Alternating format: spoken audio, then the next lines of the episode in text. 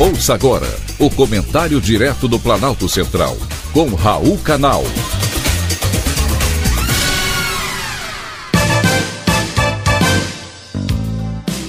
Queridos ouvintes e atentos escutantes, assunto de hoje: justiça como cabo eleitoral.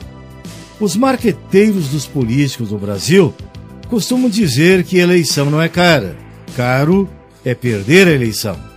A frase é usada no país há vários anos, porém nessas eleições ela tem sido colocada em prática de forma grotesca. Os cabos eleitorais do Lula no judiciário têm sido impiedosos com o candidato adversário. Estão usando todas as armas possíveis para garantir a vitória da esquerda.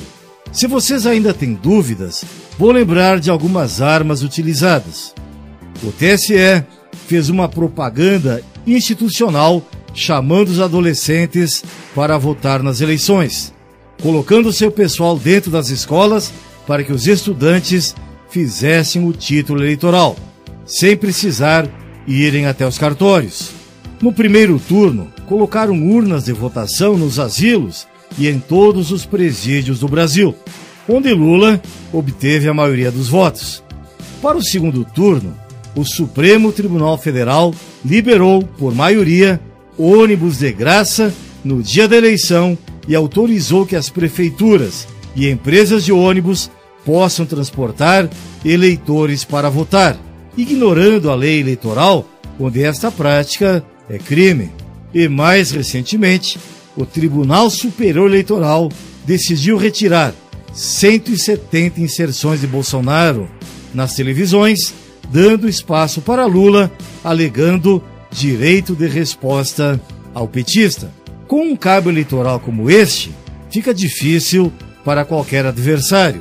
Lula ainda tem como cabo eleitoral importante a mídia, representada pelo consórcio de imprensa, que durante quatro anos simplesmente ignorou o trabalho do governo e intensificou os ataques a ele durante a campanha eleitoral.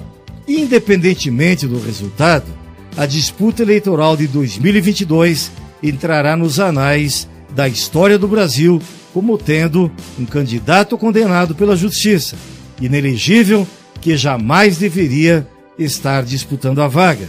É impossível pensar que ele possa ser eleito.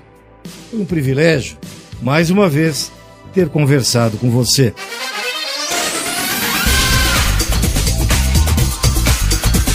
Acabamos de apresentar o Comentário Direto do Planalto Central, com Raul Canal.